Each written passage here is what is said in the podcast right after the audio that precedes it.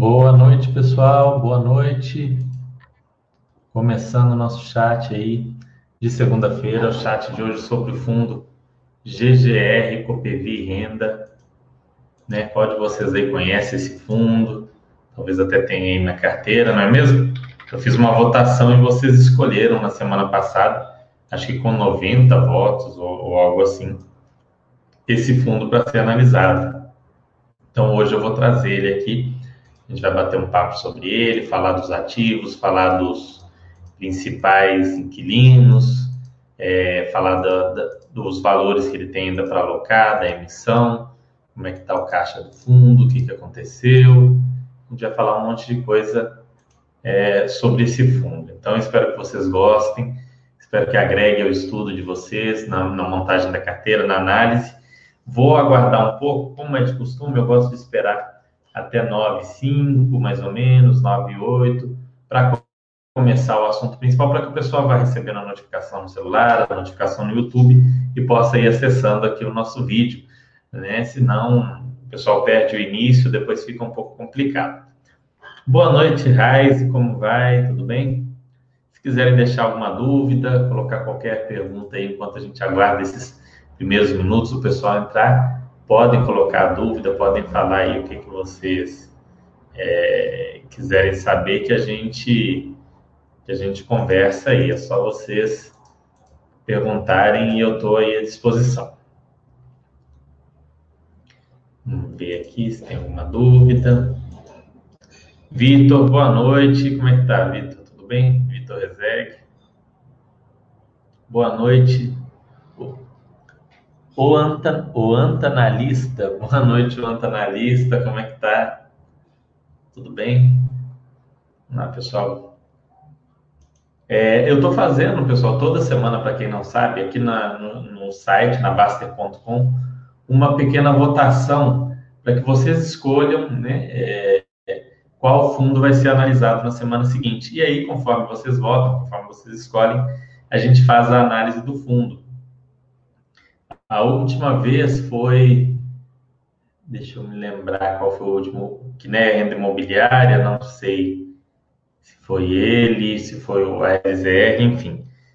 Teve um, um fundo da última vez, depois a gente fez o, o chat do Bresco Logística, porque eu fiz uma reunião com o gestor, trouxe o gestor aqui, a gente entrevistou ele, falou sobre os principais pontos do fundo, abriu aqui, falou muita coisa interessante, vale a pena ver quem tem algum interesse em conhecer mais sobre esse fundo.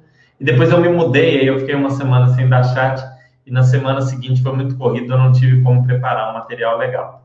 Então, nessa semana a gente volta com esse modelo que vai seguir, né, de análise dos fundos, e quem sabe trazer reunião com gestores, trazer aí uma entrevista para saber mais sobre o, os detalhes dos fundos, sobre a, tirar as nossas dúvidas, entender mais a fundo. Então, vou, vai continuar com esses moldes aí é, a partir dessa semana. Boa noite, Playboy 3, como é que vai? Vamos lá, pessoal, podem deixar dúvidas, podem falar aí o que vocês quiserem enquanto é, a gente aguarda aí os primeiros Deixa eu mostrar enquanto isso para o pessoal o, o, site né, da Baster. Vou mostrar aqui. Que para quem não conhece, esse site é Basta.com, www.baster.com. Você que quer vir aqui e conhecer mais o, o, site, entre aqui, tem muito conteúdo gratuito, muito conteúdo é, aberto. Aqui não é um site só de investimentos, tem muita coisa de qualidade de vida, saúde, esportes, enfim, uma série de assuntos aqui. Quem quiser vir, entre, tem aqui para você assistir o meu chat por aqui, você sendo cadastrado, você consegue colocar perguntas, como o pessoal ali que está comentando, para a gente bater um papo. Então tem muito, muito conteúdo legal aqui, não deixem de conhecer. Tá? É, muito conteúdo é gratuito, então se você não está não, não tá em dúvida sobre assinar ou não, consuma o conteúdo gratuito sem dó. Procure ver aqui o que, que tem, o que, que tem para disponibilizar para você ter contato e conhecer. Aqui tem quadros de todos os fundos imobiliários. Hoje a gente vai ver o, o quadro do GGR Copevil, vocês vão ter uma ideia. É, tem quadro de ações, tem conteúdo de estoques também, as principais empresas negociadas nos Estados Unidos. Tem quadro de REITs, tem uma parte extensa de renda fixa, além de todo um conteúdo enorme de FAQ e de livros gratuitos, enfim, tem muito conteúdo. Não deixem de ver, de procurar saber um pouco mais e se inteirar sobre o que a gente tá, tem aqui para disponibilizar para vocês. Vamos ver aqui. O pessoal já está chegando. Já tem mais gente. Ó, Felipe, boa noite, Fernando. Por que essa desconfiança com a governança do fundo? Qual é a sua opinião sobre o fundo estar ganhando performance sobre CDI? Será que a gestora conseguirá reverter essa percepção? A gente vai falar um pouquinho disso, Felipe. Como essa sua questão faz parte da análise, né? Você vai fica tranquilo que a gente vai falar. Não vou. É, aqui a gente não fala se ah, é bom, é ruim, a gente mostra os pontos, né? Para que vocês tirem a, a, as suas próprias conclusões. Essas questões do, da performance em cima do CDI é algo realmente a ser modificado, a ser trabalhado com o tempo, não só nesse fundo, mas em todos. Né? Mas tem que ver também a época em que foi feito a época em que foi criado. Ele, pelo menos, não é um percentual do CDI, né? se não me engano, é CDI mais 3. Mas a gente vai falar disso também. Vai, vai, hoje vai ser bem interessante aqui. A gente vai falar bastante sobre o fundo. Bom, pessoal, vou começar. Quem for chegando aí, se perder muita coisa, depois volta, depois assiste o início, porque senão também é, acaba que fica muito corrido. Vamos lá, vamos começar aqui compartilhando a, a, a guia aqui do do fundo aqui, peraí. Chat Easy Móvel. Aqui. Vamos lá. Entrando aqui pelo site da Baster, você vem aqui em pesquisar, digita GGRC11, clica aqui no ticker e você vai ser levado para essa tela aqui. Aqui tem um pequeno resumo sobre o fundo, fundo administrado pela Semi Capital Markets e gerido pela Supernova Capital. Tem foco em investir em imóveis do segmento industrial e logístico, através de, através de contratos atípicos em modalidade Build to Suit, Sale and Leaseback ou Retrofit. Tá? Vamos dar uma olhada aqui nos principais dados do fundo. Aqui no modalidade PAS, IPO há quase cinco anos, né? Ele fez o IPO em, em janeiro de 2017, quatro anos e meio agora. Cinco ou mais imóveis, ele tem mais de cinco imóveis, a gente vai ver o número de imóveis, mas se não me engano são 17. Vacância controlada, ele não tem vacância, é um fundo inteiramente ocupado, até pela sua característica de focar em contratos atípicos que ainda não terminaram. A gente vai ver o vencimento desses contratos. Aqui tem um olho na gestão, que é o, o, é o voto do pessoal aqui em relação à gestão do fundo. A gente vai falar um pouco dos motivos que levaram a isso. É, aqui a vacância dele atualmente em zero, tá? É, e aí a gente vai dar uma olhada. Comunicados aqui não, isso aqui a gente vai ver depois. Dados do fundo aqui, é, taxa de administração de 1,1 sobre o valor de mercado, e a taxa de performance, a gente vai dar uma olhadinha no regulamento atualizado do fundo para ver como é que tá. Vamos ver aqui, já vamos aqui nos comunicados. Ah, e Fernando, como é que eu faço para achar o regulamento do fundo? Eu quero ler o regulamento de algum fundo e tudo. Como que eu faço isso na Baster? Muito simples. Você vem aqui em tipo aqui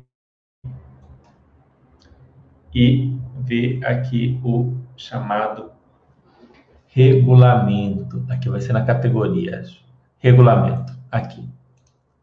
Categoria regulamento. E aqui tem o regulamento atualizado do fundo. Vou compartilhar com vocês aí o documento do regulamento. Vamos ver aqui.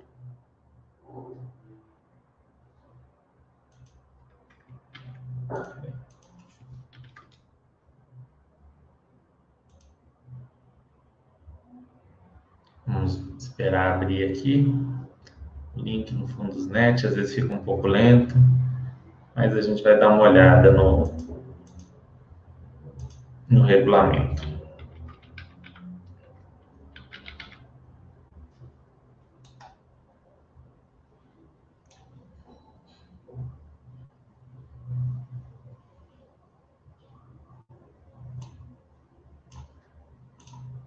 Está lento.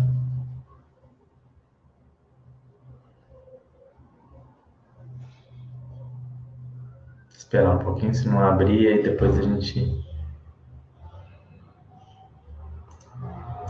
A gente olha isso.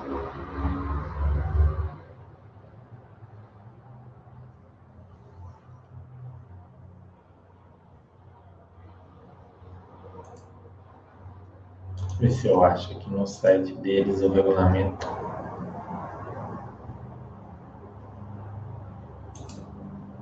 Está muito lento. Regulamento.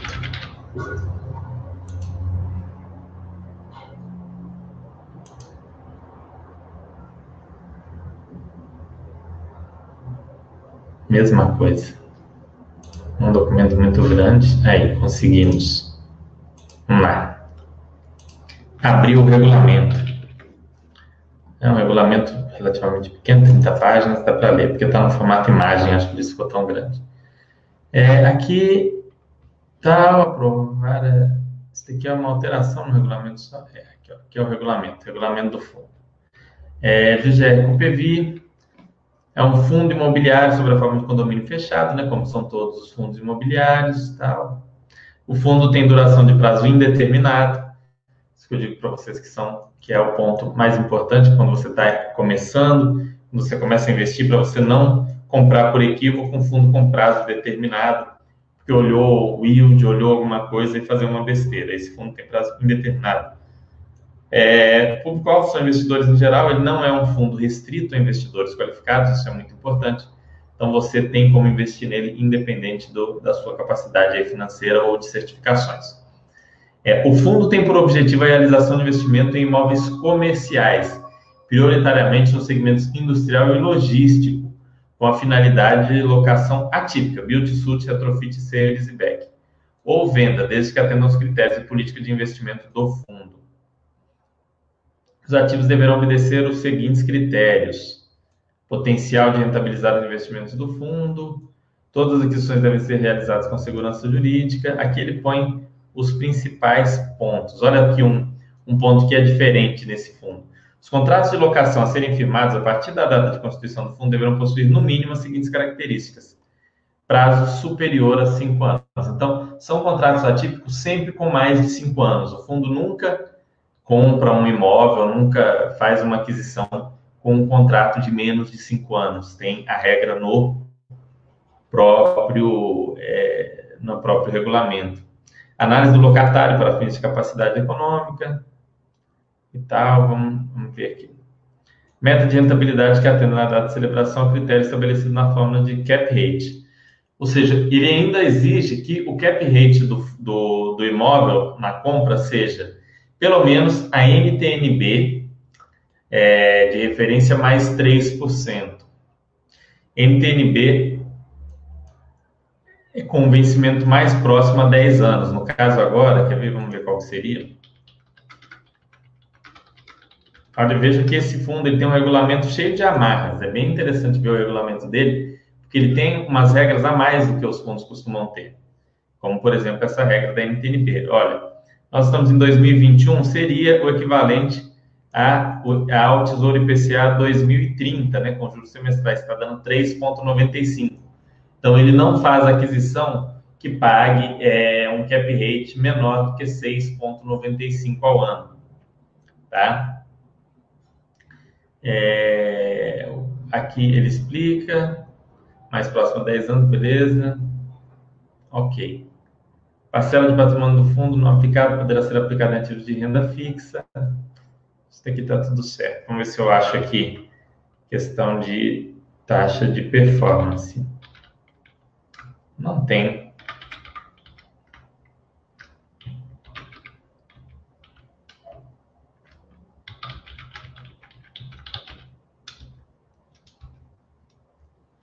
Ah, aqui, ó. Para prestação de serviços de administração e gestão do fundo, o administrador receberá do fundo remuneração equivalente ao maior, entre o valor mensal calculado pela fórmula abaixo, nos três primeiros meses das cotas, 10 mil reais, no quarto e sexto mês, da data de integralização, e a partir do sexto mês, 17 mil reais, tá? Taxa de administração variável, taxa de 1,10% ao ano. Valor de mercado calculado na base média diária de cotação ao pagamento da remuneração, caso referida nesse índice.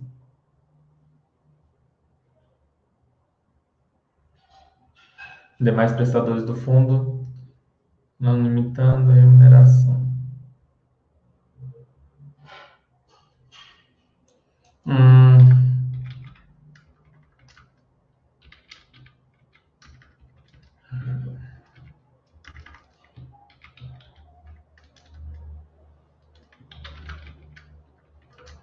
Não, esse fundo não tem taxa de performance.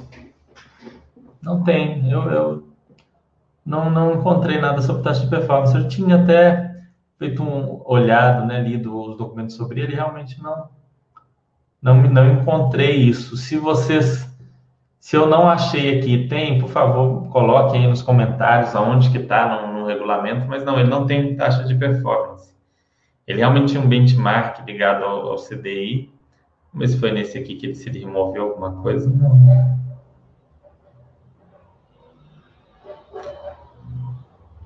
Bom, enfim, o fundo tem uma taxa de administração de 1,1% ao ano é, sobre o valor de mercado, como a gente olhou, e ele, ele é para qualquer investidor, ele não é restrito ao investidor qualificado.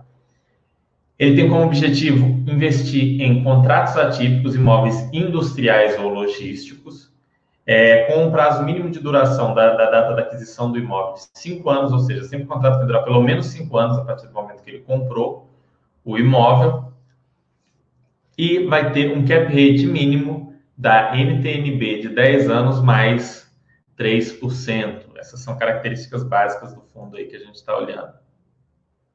Tá? Bastante importante isso daí. Vamos lá. Vamos dar sequência aqui no que a gente olhou nos dados do fundo aqui, ó. 1,1% sobre o valor de mercado.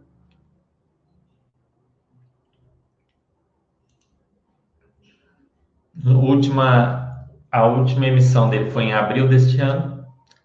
Né? É, foi de, de dezembro, foi em fevereiro deste ano, quer dizer.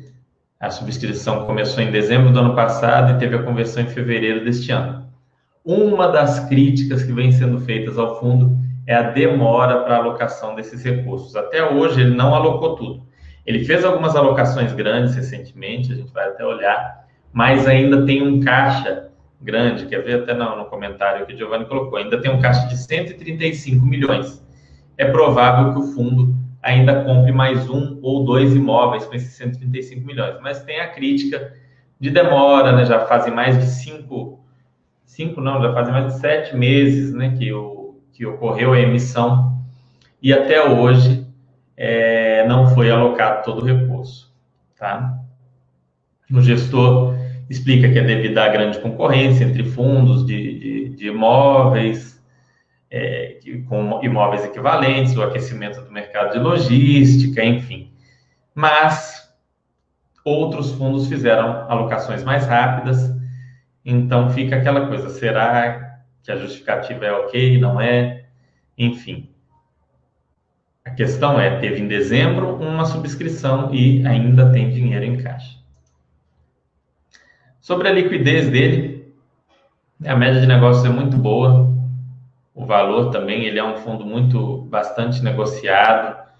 Tá? Ele não tem nenhum grande cotista. Todos os cotistas dele têm menos de 5% das cotas. Grande maioria cotistas pessoa física.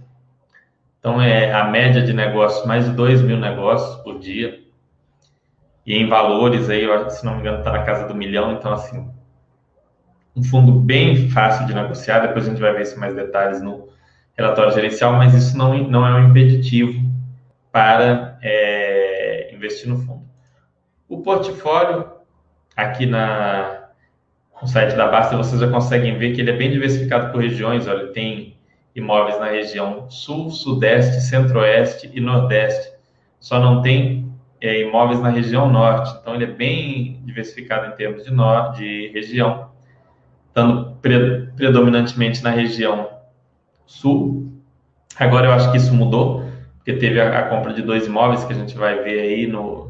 Isso aqui é feito com base no relatório trimestral e, e nesse trimestre teve mudanças, mas dá para a gente ter uma ideia de como que é. Nunca teve vacância. O vencimento dos contratos, de maneira geral, ocorre ali a partir de 2025, mas a maioria lá para 2030. É, maior parte dos contratos sendo reajustado pelo IPCA, uma parte pelo INPC. Aqui a gente tem os principais os principais inquilinos. Hoje isso aqui está diferente, eu vou falar com vocês depois, mas os principais inquilinos são a Etra, a Suzano e a Ambev, tá? Sendo que hoje a maior já é a Ambev. Na época que a maior era a Etra, mas nenhum inquilino do fundo tem mais de 20%, é responsável por mais de 20% das receitas, que é bastante positivo. Ok? Vamos dar uma olhadinha no, é, no site do fundo. Interessante vocês verem, porque o fundo tem um site também. Aqui o site do fundo. Né? Para quem não conhece aqui, esse é o site do fundo. Aqui tem. Vamos para o início aqui, ó. Início. Aqui tem as imagens do, do, algumas imagens do fundo, de galpões. Tudo aqui. Essa parte de ativos imobiliários vamos deixar para, por último, que depois a gente vai olhar isso daqui. E aí depois a gente bate um papo. Ó, aqui ele tem um resumo aqui sobre o fundo bem legal aqui no site. Falando, o objetivo do fundo é a realização de investimentos em imóveis exclusivamente comerciais, destinados à locação atípica, aquilo que a gente já falou aqui mais de uma vez, é, com prazo mínimo de cinco anos, devem estar localizados no território nacional, isso a lei obriga, né? É, deverão ser objeto de prévia avaliação da empresa, obedecidos os requisitos do anexo 12 da ICVM, devendo a referida empresa independente ser previamente aprovada. Enfim, é, sempre contratos atípicos, no mínimo cinco anos, industrial ou logístico, build to suit, retrofit ou sales e back. Não é permitido resgate, é um fundo fechado, aplicação mínima ao valor da cota. Enfim, hoje a gente tem uma cota do GGRC11 cotada a R$ 124,80, né? 125 reais praticamente. Taxa de administração 1% ao ano sobre o valor de mercado. Taxa de performance não há ele não tem mesmo taxa de performance. É, quem que perguntou da taxa de performance? Vamos voltar lá no chat. Ganhando performance sobre CD. O Felipe, olha lá, Felipe. Não tem performance. Eu estava em dúvida mesmo, eu não me lembrava de ter visto performance nesse fundo. Ele não tem taxa de performance. Ele tinha um benchmark, que era um objetivo de bater CDI mais 3 ou mais 4, coisa assim, mas não era algo que levava ele a, a ganhar mais ao bater ou não. Não tem taxa de performance. Tributação, né, é, que, é aquilo que a gente já sabe, que vale para todos os fundos. Então, é que você vê as características principais do fundo no site deles. E, por fim, aqui os ativos imobiliários. Hoje, ele conta com 18 ativos imobiliários. Olha, 4, 8, 12, 16, 18 fundos imobiliários. Três alugados pela Ambev, que hoje é o principal inquilino, e que eu fiz uma conta de padaria mais cedo, mas sem querer eu apaguei aqui mas a Ambev hoje é responsável por mais ou menos 18% da receita do fundo, seguida pela Suzano, que acho que é responsável por 14 ou 13, uma coisa assim, e a, é, e a ETRA também, que tem um percentual próximo. Cadê a... A ETRA, aqui. Covolan, Cobobras, Sepago, Aqui a Etra Group Automotive em São José dos Pinhais faz peças é, é centrais para veículos, automóveis, ela faz peças para várias montadoras no Brasil. É um imóvel industrial. E aqui é uma coisa interessante de vocês notarem, porque esse fundo ó, ele tem galpões industriais e ele tem galpões logísticos, como CDs, aqui é o centro de distribuição. Vamos ver outro que é logístico aqui, ó. Silo também é um tipo de imóvel logístico. Aqui já é um galpão industrial da Cepal. Um CD da Ering. Então, ele é distribuído entre imóveis industriais e logísticos, mas ainda prevalece nesse fundo o imóvel industrial, coisa que a gente vai ver em detalhes aqui no relatório gerencial. Ok? Hoje são 18 imóveis. Com uma boa, eu diria que é uma boa diversificação. Quando nenhum inquilino representa mais de 25, 30%, eu acho a diversificação satisfatória. Se ele tem mais de cinco inquilinos, nenhum representa 30, 40%, eu vejo como boa. Como, como eu disse, eu fiz aquela conta de padaria que depois vai sair mais detalhado, eles devem mandar em relatórios futuros. É, Ambev está representando mais ou menos 18 e a Ambev é uma empresa bastante estruturada. Nós podemos dizer que em termos de diversificação não é um fundo problemático, não é um fundo que é refém de, de alguma empresa específica. Mas nem tudo, tudo são flores, né? Mas, bom, vamos dar uma olhada no relatório gerencial, depois a gente vai ainda trazer mais, mais assuntos aqui interessantes.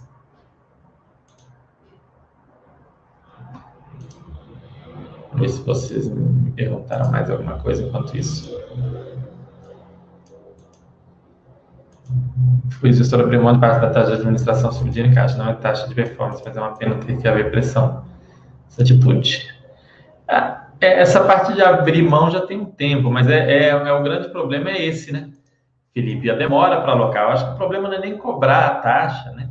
Porque durante o período de busca pelo imóvel existem muitos custos é viagem, é visitar imóvel, é estar tá ali procurando encontrar um, um, o imóvel correto, é participar de disputa para a compra do imóvel com outros fundos, é fazer todo o due diligence, toda, levantar toda a documentação, né? Então, assim, o problema é o tempo, né? O tempo para essa alocação. Se eles tivessem terminado de alocar em abril, em março, e tivessem cobrado a taxa, eu não ia achar isso nada demais, nada de. Né, não seria um problema.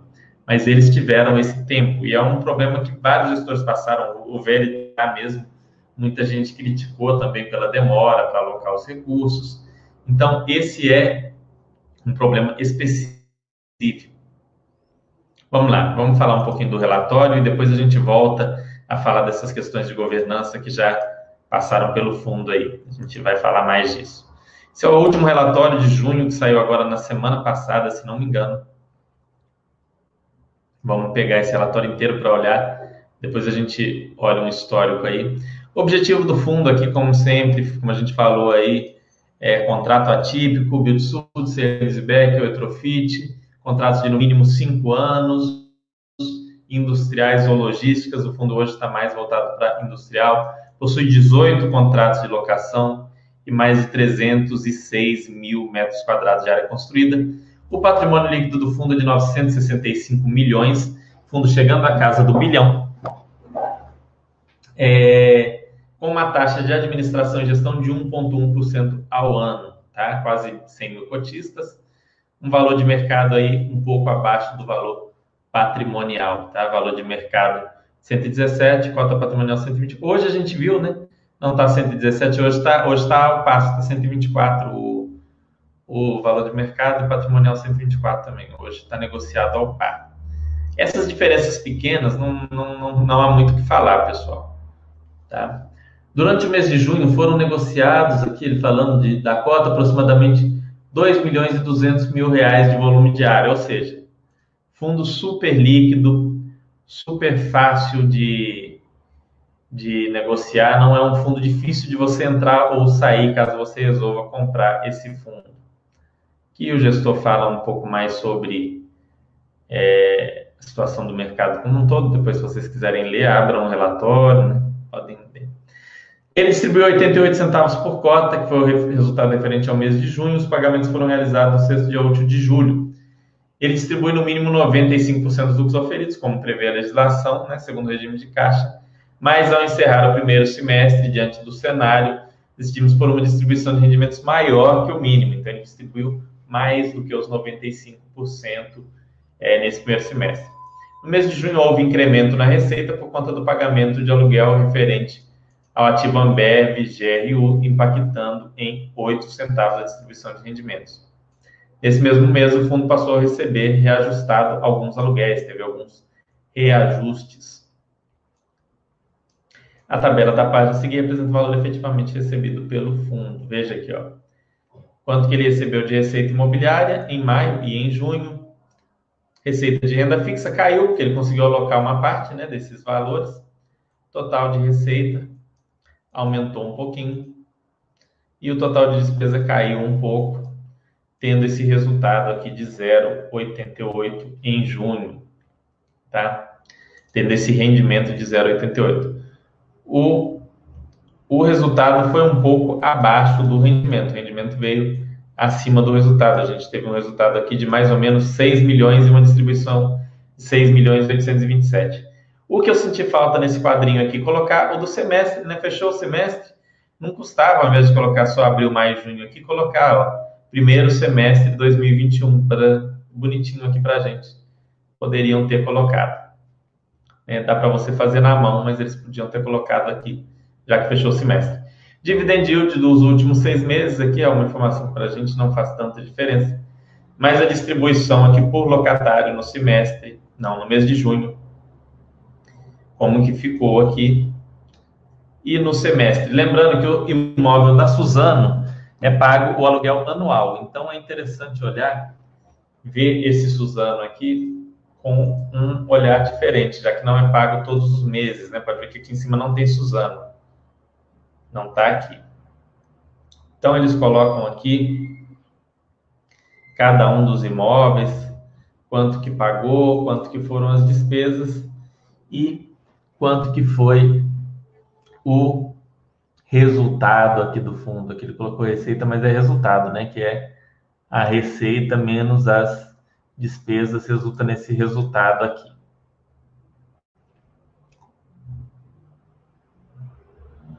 Ó, amortização é aqui, ó, diminuição do caixa aqui, ó.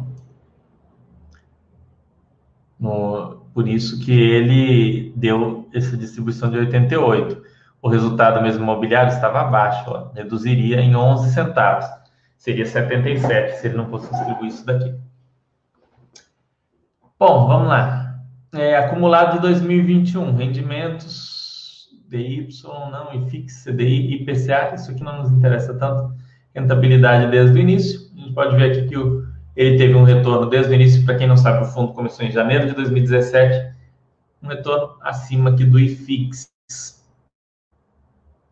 cotistas por estado. Esse mapa é muito legal. Isso é algo que eu só vejo nesse fundo. Não, não conheço nenhum outro fundo que põe isso daqui. E acho que esse mapa serve um pouco para a gente ver como é o mercado de fundos imobiliários no Brasil. Né? A gente tem aqui, em primeiro, o absoluto São Paulo, seguido por Rio e Minas praticamente empatados. E aí vem o pessoal do Sul, né? Paraná, Rio Grande do Sul, Santa Catarina.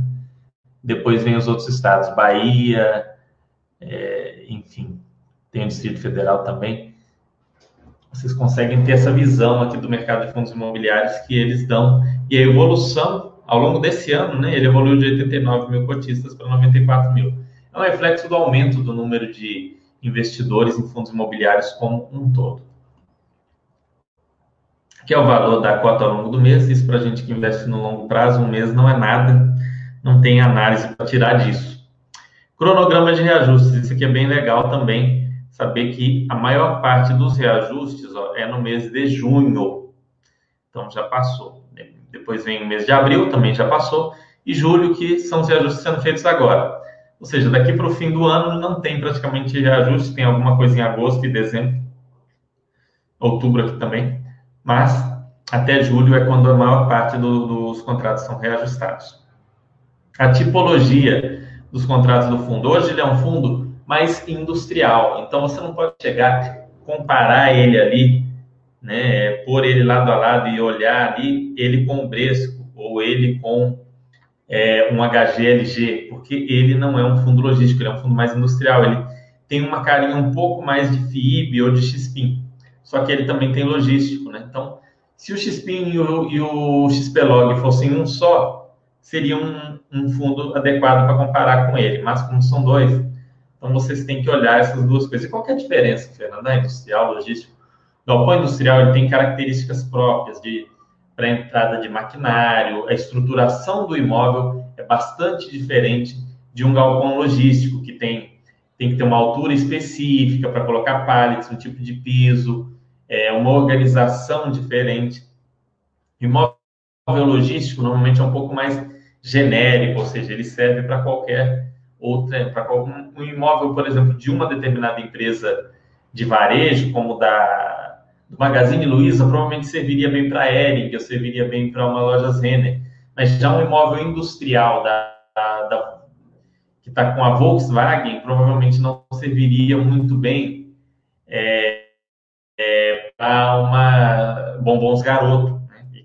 Quem já foi na, na Garoto, é até um, um imóvel industrial muito interessante para vocês visitarem. Em Vila Velha, no Espírito Santo, você pode visitar, fazer a visita à fábrica da Garoto e depois comer chocolate à vontade. É, recomendo, é uma visita muito bacana que eu já fiz e aí você vê bem como é um imóvel industrial. Lá é um típico imóvel industrial, tem aquelas esteiras, as máquinas, né? Você consegue ver ali como que é. Claro que cada indústria é muito específica, como eu disse. Você viu, viu um, significa que você viu todos. Já o logístico é um pouco mais genérico. Hoje, o ramo de atividades de inquilinos, maior parte, metalurgia e siderurgia, 28%, química e petroquímica, 18%, alimentos e bebidas, 18%, no caso aqui a gente sabe que é Ambev, têxtil, 12%, Ering, comércio varejista aqui, 11%, papel e celulose, Suzano, 6,23%, agronegócio, 5,52%. Isso aqui é em relação à receita do fundo. Tá? Pelo que entendi, não em relação à BL. Falta eles deixarem mais claro aqui, ó. Eles não colocam se é em relação à, à receita ou ao ABL.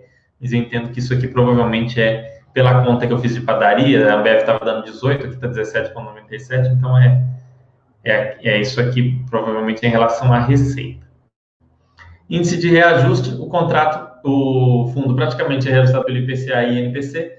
Isso é uma característica de fundos com contrato atípico. Normalmente, o contrato atípico vai para o IPCA e INPC, e no contrato típico tem mais IGPM. IGPM esse que está morrendo, que está sendo esquecido, aí sendo deixado de lado. Talvez eu faça com vocês um chat sobre IPCA versus IGPM, é um assunto bem interessante mas o IGPM caindo aí no, no ostracismo aí dentro dos fundos imobiliários e até do mercado imobiliário em geral, enquanto o IPCA vem ganhando bastante espaço, tá? Vencimento dos contratos, 40% é depois de 2030, 19% 2028, 28% 2027, 13% em 2025. Então, de maneira geral, o fundo tem ainda um bom tempo para começar a ter o vencimento dos contratos. 13% em 2025 apenas, depois nós vamos ver quais são lá na, na lista do, do, do site do, do gestor. Ah, aqui, ó, já tem aqui, ó, vencimento junho de 27, agosto de 27, dezembro de 27. Ó, 2025, Santa Cruz, que é um CD, é, um CD da Ambev também em 2025, e um e o principal imóvel, o maior imóvel aqui, é, que é esse imóvel da Suzano. Olha só o valor mensal do aluguel aqui lá em Campinas. Ele é o maior ainda, não é? Vamos ver se tem outro maior. Ele é o maior. Ah, não. O maior já é esse imóvel da Ambev. Ele é o segundo maior. Enfim, esse imóvel da Suzano é um grande que vai vencer agora em 2025, mas é um imóvel industrial, fabril. É pouco provável que a Suzano saia de Campinas, mas não é impossível. Mas esse é um pontinho para ficar atento ali em 2025 para ver se eles vão renovar esse contrato e em que termos. Provavelmente essas negociações devem começar lá para 2023, início de 2024. Que os imóveis industriais. É imóvel logístico esse da Suzano, para mim, que esse é industrial. Galpões logísticos, ó. Será? Deixa eu. Agora eu fiquei confuso. Deixa eu olhar de novo no site desse.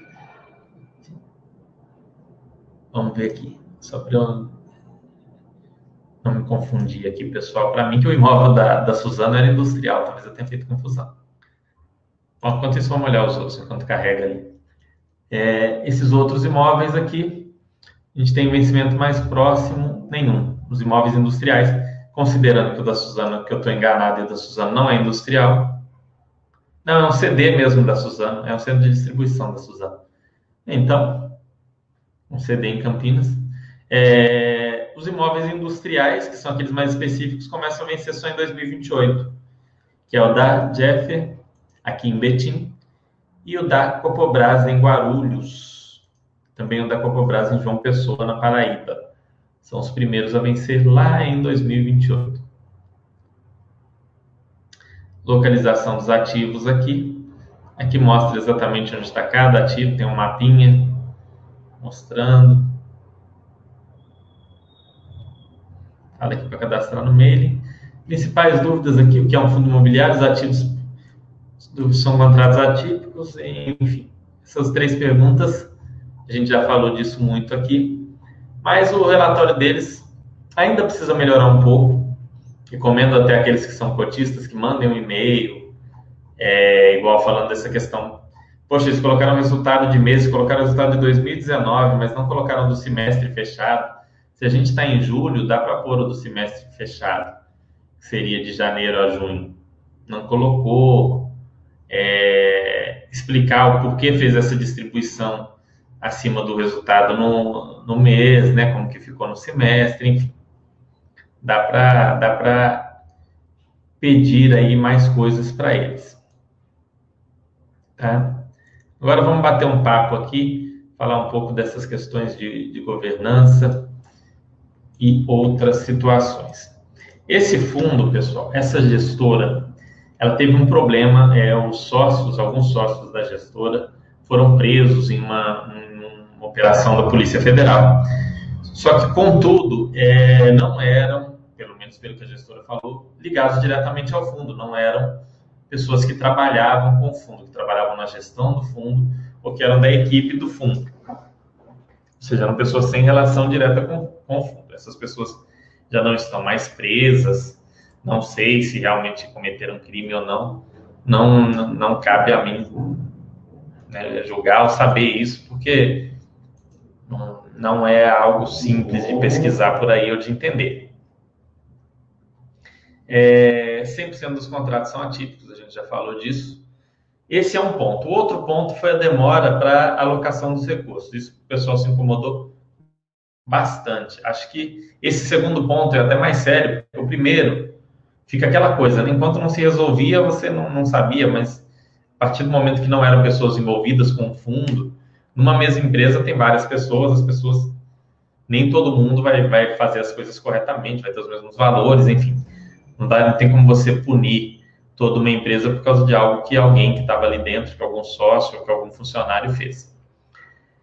É, a demora para a alocação. O gestor deu as, o, o, as justificativas dele, cabe a vocês ou não aceitarem. vou tentar até trazer o gestor aqui para conversar depois, para explicar melhor essa dificuldade de alocação. Mas sim, é um mercado que está mais concorrido, é um mercado que está mais difícil. O pipeline talvez fosse muito restrito e outros fundos conseguiram pegar antes. Eu não sei dizer por que o fundo não, não conseguiu alocar tem todas as, as histórias do gestor, mas ele não explica. Recentemente, ele comprou um imóvel aí é, da, da Ambev, o último acho que foi esse Ambev, foi o Ambev Guarulhos, se não me engano, eu acho que sim. Vamos ver aqui, vou olhar aqui nos comunicados, fatos relevantes das aquisições. Outro ponto que poderia ter no relatório é o histórico né, da alocação, quando que alocou, o que que alocou.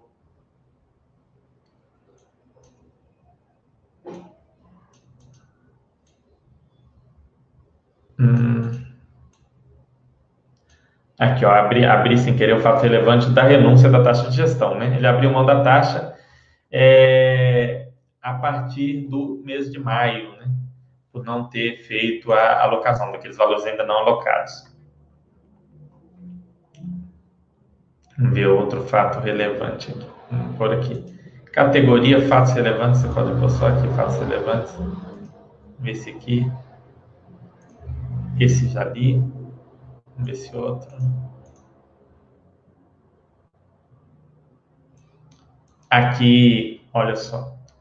O último imóvel que ele adquiriu foi o imóvel realmente de Guarulhos da Ambev, eu estava certo. Foi esse imóvel aqui que vocês estão vendo, esse de Guarulhos da Ambev, que foi adquirido por 112 milhões, hoje tem uma avaliação de 113,700 e tem um aluguel mensal de 644 mil, é o maior aluguel deles. Tá? É, foi fonte de crítica também, o pessoal falando que talvez esse aluguel esteja um pouco fora do, do mercado, mas você tem que conhecer o imóvel, né? tem características, tem pontos em comum. A verdade é que Guarulhos é um local last mile muito bom, assim, não, não acho que seria, um, não é um ponto complicado, eventualmente se a Ambev resolvesse sair, de conseguir um outro inquilino e tem um contrato muito bem amarrado até 2027, exatamente o mês de julho, ou seja, seis anos pela frente de contrato. Então, me parece, né, é, ao menos a princípio, uma é uma alocação que faz sentido, né? Uma alocação sensata dentro daquilo que o fundo busca. Cabe a vocês analisarem. O fundo tem esses pequenos pontos, mas ele tem um histórico de não ter inadimplência, de ter uma boa, uma boa relação com os inquilinos. É, até essa última emissão, a outra emissão, eles não tiveram muito problema para alocar. Nessa emissão, eu acho que eles subestimaram as condições de mercado, eles subestimaram essa questão da concorrência com outros fundos e eles subestimaram toda a situação é, do, do, mercado logístico como um todo, que está muito aquecido. Eles acharam que ia ser muito fácil encontrar é, um, um, imóvel ali que atendesse aqueles critérios, não muito fácil, né, mas acharam que seria mais fácil que atendesse aqueles critérios do cap rate mínimo, de NTNB mais 3% e tudo mais, eles entenderam que seria mais fácil do que realmente foi. Né? Lembrando que imóvel de qualidade, né? com uma boa classificação de, de rating, uma boa localização e é, que pague isso daí, aparece um monte de fundo interessado. Então, eles realmente subestimaram um pouquinho isso daí, o que levou uma demora maior para alocação.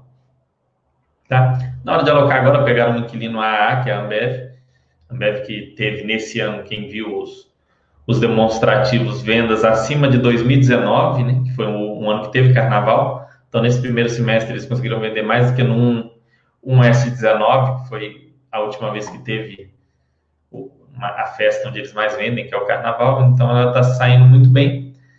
É, de maneira geral, o fundo começou com um sistema quase de uma estruturação de crédito, onde ele aparecia para as empresas é, oferecendo comprar os imóveis para a empresa que estava precisando de crédito, que estava precisando fazer alguma estruturação de capital diferente, e foi amadurecendo para uma visão mais de, de qualidade, qualidade de crédito, qualidade de inquilino, mas com contratos bem amarrados e atípicos. Quando esses contratos terminarem, o fundo vai continuar assim? Essa é a grande questão. Daqui, para a gente responder daqui seis anos, né? A partir daqui quatro anos começa, mas daqui mais daqui seis anos, daqui nove anos a gente vai saber se eles seguiram bem. Essa demora para alocação, problema. Fato de abrir mão da taxa, ponto positivo. Abriu a partir de maio, ah, mas foi lá em, em dezembro é, foi lá em dezembro, Fernando, que eles pegaram dinheiro e foram abrir mão só em maio.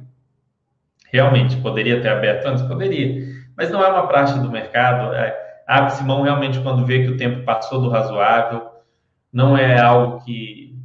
Poderia a CVM estabelecer: olha, os valores não alocados em, em ativos alvo não vão ter, não vai poder ser cobrado taxa de administração sobre eles. Né? Mas é, como que faz no caso? A taxa de administração própria CVM recomenda que seja valor de mercado. E aí? Vai fazer uma proporção 10% do fundo não está alocado, então vai fazer um desconto de 10%? Pode ser, pode acontecer. Seria interessante que fosse criada uma regra para o mercado inteiro, na minha opinião, nesse caso. Mas eles mostraram aí uma boa iniciativa de abrir mão disso daí. Claro, houve pressão de cotista, teve esse estresse por essa demora. Vamos acompanhar e ver como que vai ser essa alocação. Agora eu vou dar uma olhada nas dúvidas de vocês para a gente bater um papo aí antes de terminar, que já são 10 para as 10. Soares perguntando qual a sua opinião difícil sobre taxa de performance. Soares, eu fiz, já falei sobre isso em vários chats aqui. Então, assim, é, teve vários chats mesmo. Mas, tentando resumir para ser rápido aqui com você, a taxa de performance, ela, desde que ela esteja em linha com os interesses do cotista, ela não tem nenhum problema. Tá? Ela tem que estar bem em linha com aquilo que o cotista quer para o fundo. Se o fundo entregar aquilo dali, tudo bem. Passar 110% do CDI, que ultrapassar CDI mais um, é, uma, é, é, complicado, mas quando é uma taxa, é o que su, superar IMA B mais 2, aí nós vamos cobrar IMA B mais 6, IPCA mais 6, é, IPCA mais, mais 7, GPM mais 6, eu acho que tem taxas de performance que podem fazer sentido se o cotista é, entender que aquele fundo está trazendo valor, sim. Então, não é necessariamente ruim, mas pode ser ruim. Tem que analisar caso a caso. Não tem como a gente falar que é bom ou que é ruim para todos. Boa noite, Fernando. Cheguei atrasado. Não faz mal, segurador 69. Para quem não sabe, os chats ficam gravados aqui no site da Basta.com. Todos os chats que a gente fez de análise de fundos, chats de análise de empresa do Cenezino, é, os vídeos de análise do Eduardo, os chats do Mili com análise também. Fica tudo salvo aqui. Então, perdeu, não faz mal, vem aqui assistir. Qual o resultado esperado para um FII de papel em 50 anos? Reinvestindo os proventos, ele vence a inflação? É, segurador 69, o fundo de papel, ele precisa de um nível de reinvestimento maior. Existe uma conta por alto, né, que foi feita, tem um, o trabalho do do. Quem que fez o trabalho? Eu não gosto de falar os trabalhos sem. Eu não gosto de falar os trabalhos sem citar pessoas, mas eu esqueço os nomes. Enfim. É melhor eu eu citar o trabalho sem citar a pessoa que eu esqueci. Mas sei que o André Basta também sempre fala disso. O André que está sempre aqui com a gente. São três casos. Tem um fundo de tijolos, tem o um fundo de papel de inflação e o fundo de papel de CDI. Para se manter com a inflação, existe um estudo que mostra que esse estudo usou 10 anos, 10, 11 anos. O fundo de tijolo, em média, ele precisa de um reinvestimento de 20 a 30% dos rendimentos para ele conseguir se manter. O fundo de papel da inflação, algo em torno de 60%. Ou seja, você recebeu um real, você tem que reinvestir 60 centavos todo mês para manter ali é, o rendimento. E por fim, o fundo de papel da inflação, aí o reinvestimento tem que chegar na casa dos 80, 90%, o fundo de papel de CDI ou Selic. Então, esses fundos de papel atrelados a CDI ou a Selic não são um tipo de investimento muito interessante para carteiras de longo prazo, tá? Mas o fundo é, de papel de inflação e, é claro, o fundo de tijolo, sim, é interessante. Mas aí varia a, o reinvestimento, a gente pode, vamos arredondar aí, 30 e 60, né? Fundo de tijolo 30, fundo de, de inflação 60. Mas não há garantia de que no futuro será assim. Talvez consiga é, com, um, com um reinvestimento menor ou precise de um reinvestimento maior. Só o tempo dirá. Essa distribuição acima do resultado poderia ser queima de caixa? Olha, fantástico, dá para a gente ver isso. A gente só que, como o relatório gerencial deles não mostra, a gente tem que pegar vários relatórios gerenciais, olhar como estava lá em janeiro, né? Como foi o resultado mês a mês de janeiro a junho e como que ele distribuiu de janeiro a junho. Os fundos da CSHG, da Rio Bravo, eles colocam isso. Né? Eles põem um, um gráfico ou um, uma caixinha bonitinha ali do semestral. Eu senti falta desse relatório, mas dá para fazer a conta, tá? Eu creio que não. Eu acho que eles realmente distribuíram algo perto de 100% mesmo. Não foi. Se foi mais, é muito pouco mais para dizer assim, ah, tá queimando caixa, né? Não acho que tenha sido esse o caso, não. Cadê proventos aqui? É... A regra que Quer ver? Vamos ver historicamente aqui, a gente consegue achar isso daí.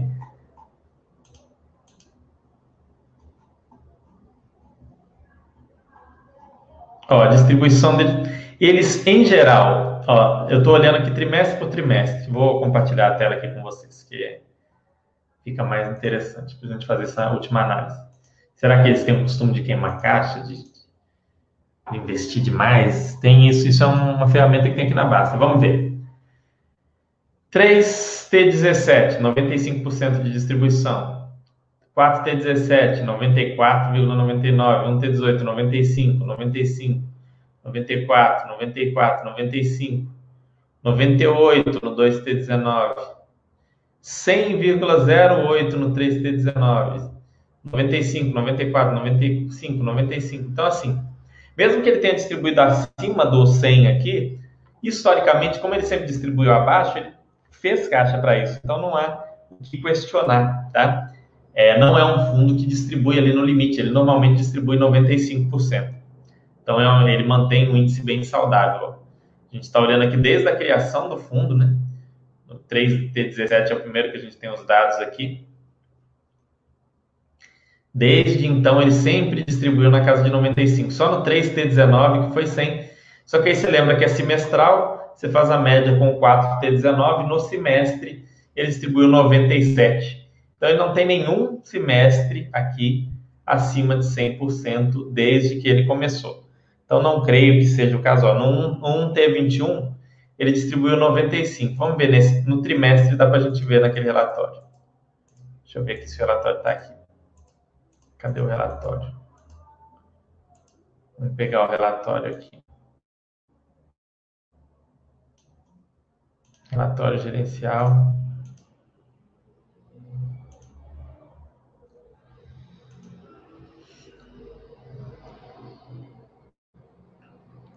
Os documentos são muito grandes, acho que eles não compactam, não sei, demora para abrir. Ah, tem aqui, ó, MINDRE, no resumo do Giovanni. Olha só, abril. Ó, em abril, vamos lá, vamos somar tudo, né? Vamos fazer aqui bonitinho na, na calculadora no Excel. A gente viu que no primeiro trimestre ele distribuiu 95, então no primeiro trimestre ele não distribuiu 100. Aí vamos olhar aqui, ó, a gente tem que olhar aqui o total de receitas, o total de despesas, abril mais junho. 6060.827,93 6235.220,30 6840.165,45 aqui menos 1160-229,66. Menos 987-417,12. Menos 876-987,63. Aqui a gente soma. Aqui a gente soma. E aqui a gente soma. O resultado dele foi esse daqui. E a distribuição? Vamos ver a distribuição. Distribuição é 4965394,56, 5430, 900,3, 6827417,52.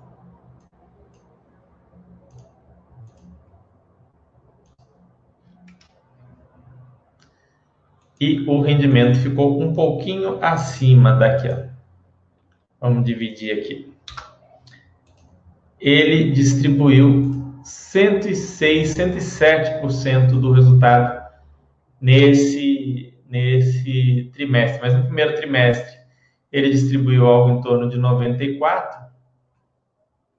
Né? Vamos ver aqui no primeiro trimestre. É, quanto que foi mesmo? Tem, tem os percentuais aqui na base. Vamos ver aqui. Hum, pá, pá, pá,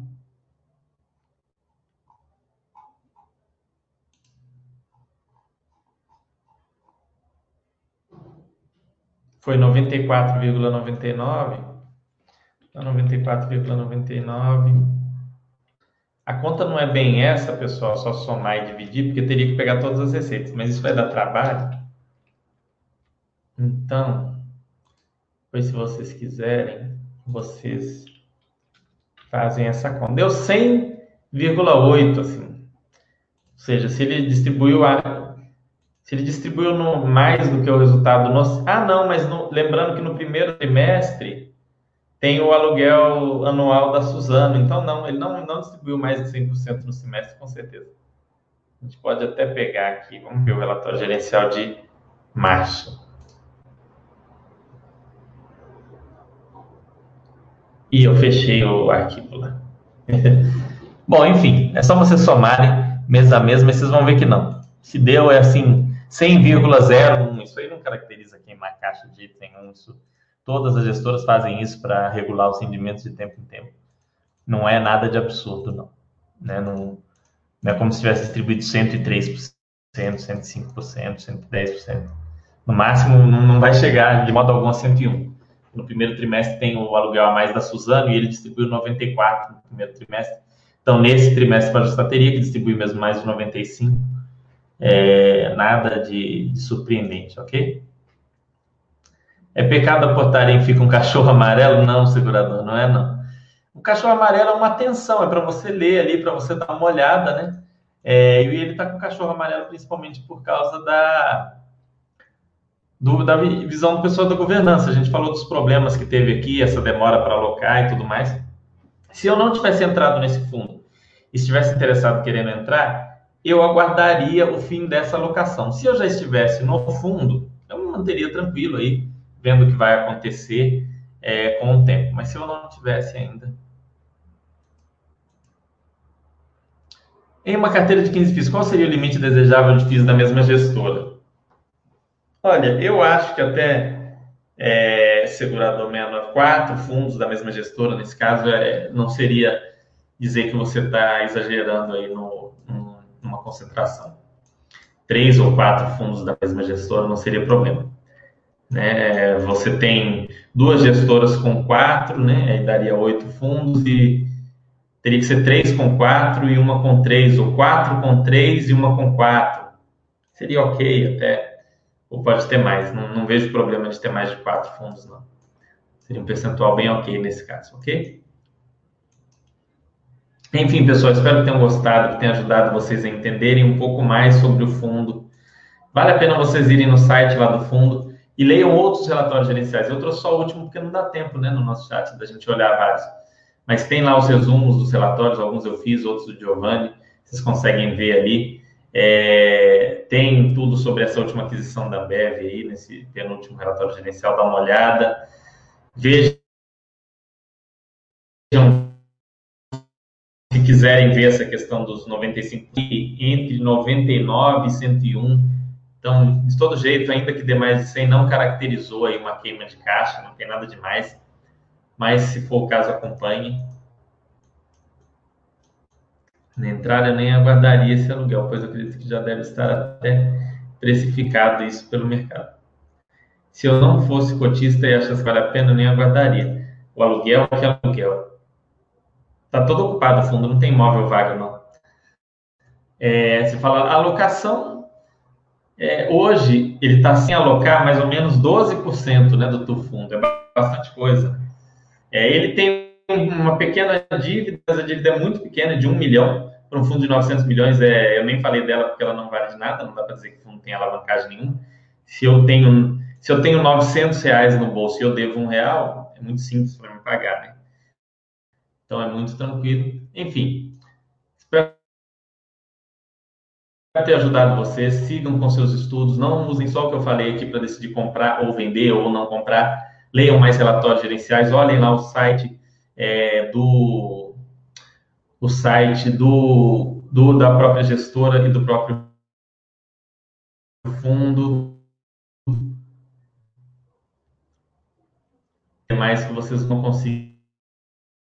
conseguir fazer escolhas mais conscientes, ok? Um grande abraço para vocês, uma ótima semana e até segunda-feira que vem. Um grande abraço.